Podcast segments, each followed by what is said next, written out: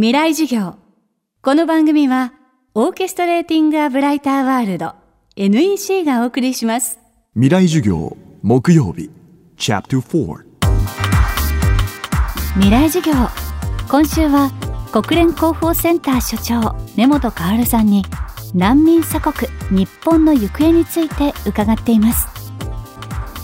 難民認定率は0.3%というこれまでの日本の難民政策。先進国の中でも突出して低い数字ですが少しずつ新たな難民受け入れ案が模索されるようになりました。国に望むだけでなく民間でも違った形で国を追われた人々を受け入れるようになってきています。未来授業4時間目。テーマは多様性という可能性。難民に対する支援としてはですね第三国定住っていう形もあるんですね第三国定住というのは、えー周辺国に逃れた難民を、えー第三国に呼び寄せて、えーそこで支援するというような形なんですけれども世界的には、えー20万人弱の人たちがですねこの、えー第三国定住ということで周辺国ではないあの国に受け入れられて避難生活を送っているというところがあります。でミャンマーの難民たちを、うんマレーシアからですね呼び寄せる形の第三国定住を日本政府は行ってます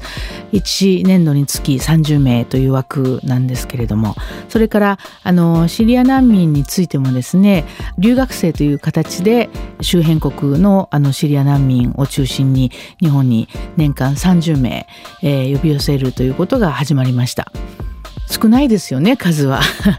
でそういう中でですねあのもちろんえ市民社会ももっと枠を大きくしてほしいということはあの政府にあの要望はしてるわけなんですけれどもただ不満あるいは要望をするだけではなくて自分たちにもできることはないかというところを真剣に考えてですね実際にアクションを起こしている団体もあるんですよね。でそれがあの石川恵里さんが代表を務める難民支援協会でして日本語学校と協力してですねあのトルコに逃れた、えシリア難民の中で日本語学習に適した人たちを選んでですね日本に呼び寄せるということを始めました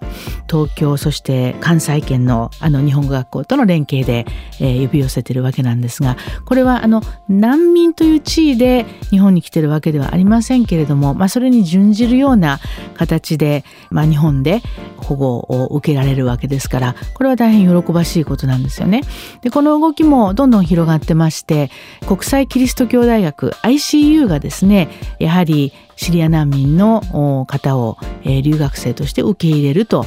いうことを表明しました。これまであまり経験がなかったことゆえ難民の受け入れに際しては否定的な感情が生まれてしまうことも考えられますしかし受け入れた難民が大きな可能性を持つ人々であることも事実難民だった人々がコミュニティに定着し新たな力になる姿も見られるようになっています。今後の難民政策について根本さんは単なる受け入れではなく人材として共に暮らすというビジョンも必要なのではないかと言います。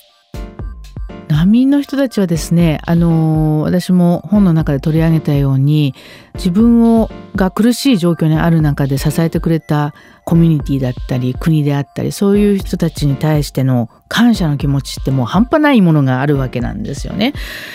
で東日本大震災があった時にその難民それから難民申請者の人たちが日本の人たちのために何とかお返しをしたいと言ってですね瓦礫処理のそのボランティアをしに東北に行ったということを取り上げてますけれどもまさにそういうことなんですよね。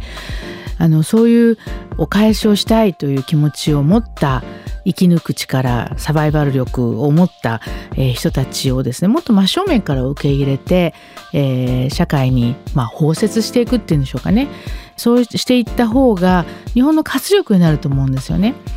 それから大学もですね ICU の場合は第三国からまあ呼び寄せてという留学のシステムをまあ表明したわけですけれどもその他にですね10を超える大学が UNHCR と連携してですね、えー、難民高等教育プログラムに参加してるんですね。でこれはすでにまあ日本にやってきて難民認定を受けた優秀なあの難民の若者をですね、まあ、学生として受け入れる。その時にですね入学金それから学費免除そしてあの生活支援金として、えー、若干を提供する。そういう形で、うん、難民たちをあの学生として受け入れようというあの大学なんですけれども難民高等教育プログラムに参加している大学の学長さんとあの最近お話しする機会があったんですがやっぱりそれだけの体験をしてきた人が学生の仲間としているとですね、えー、周りの日本人の学生たちに対する刺激がすごいんですって。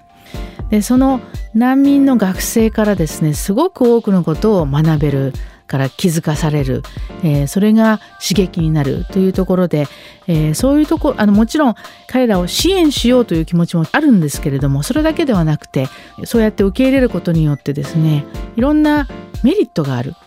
ベネフィットがあるということを学長さんはおっしゃってました。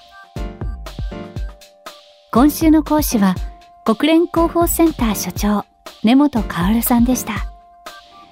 1996年から2011年まで UNHCR 国連難民高等弁務官事務所で難民支援活動に従事してきた根本さんの著書難民鎖国日本の行方はポプラ新書から現在発売中です